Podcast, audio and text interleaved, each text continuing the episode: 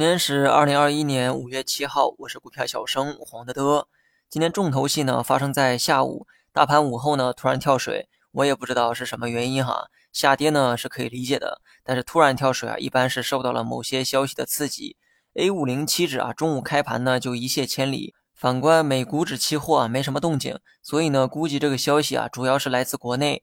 至于啥消息导致的跳水啊，我也不确定。股评呢写的比较早哈，或许盘后就有答案了。这两天杀跌的主力是医药股，这个逻辑呢是受到了疫苗利空消息的影响。老美呢决定放弃疫苗的知识产权，那么疫苗概念啊瞬间它就不香了。所以呢，但凡跟医学领域相关的板块全部躺枪。上个月爆炒的医美概念啊也未能幸免。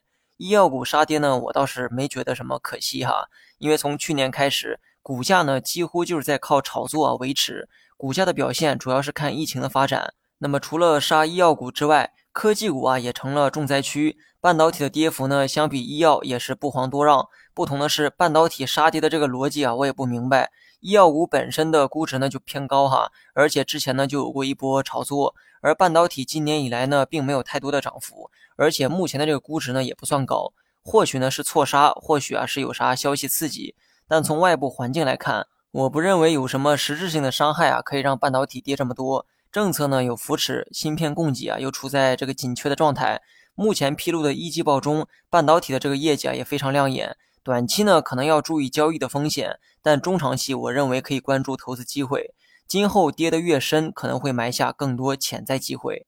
那么最后呢，说一下大盘。昨天说过哈，今天呢很有可能出现变盘，变盘是变了哈，很可惜是朝下变盘。今天这一跌，重心呢明显下移。过去的五天啊，几乎都维持在同一高度。今天下跌之后，大盘重心呢明显有下坠的趋势。你不要去猜明天会不会涨的问题，因为明天涨了也很难改变趋势。短期趋势开始下移。唯一可能扭转局势的走势，就是打出一根大阳线，收在十日线的上方。但我还是那句话，别去猜走势，凭运气猜对的东西又能给你带来什么呢？今天大盘破了三十线，那么按照昨天的这个预期方法，短期趋势我们就按照回调预期可能会出现的大阳线扭转，毕竟啊是小概率事情。未来三天左右的时间，我个人觉得哈，大盘呢还有向下回弹的空间。好了，以上是全部内容，下期同一时间。再见。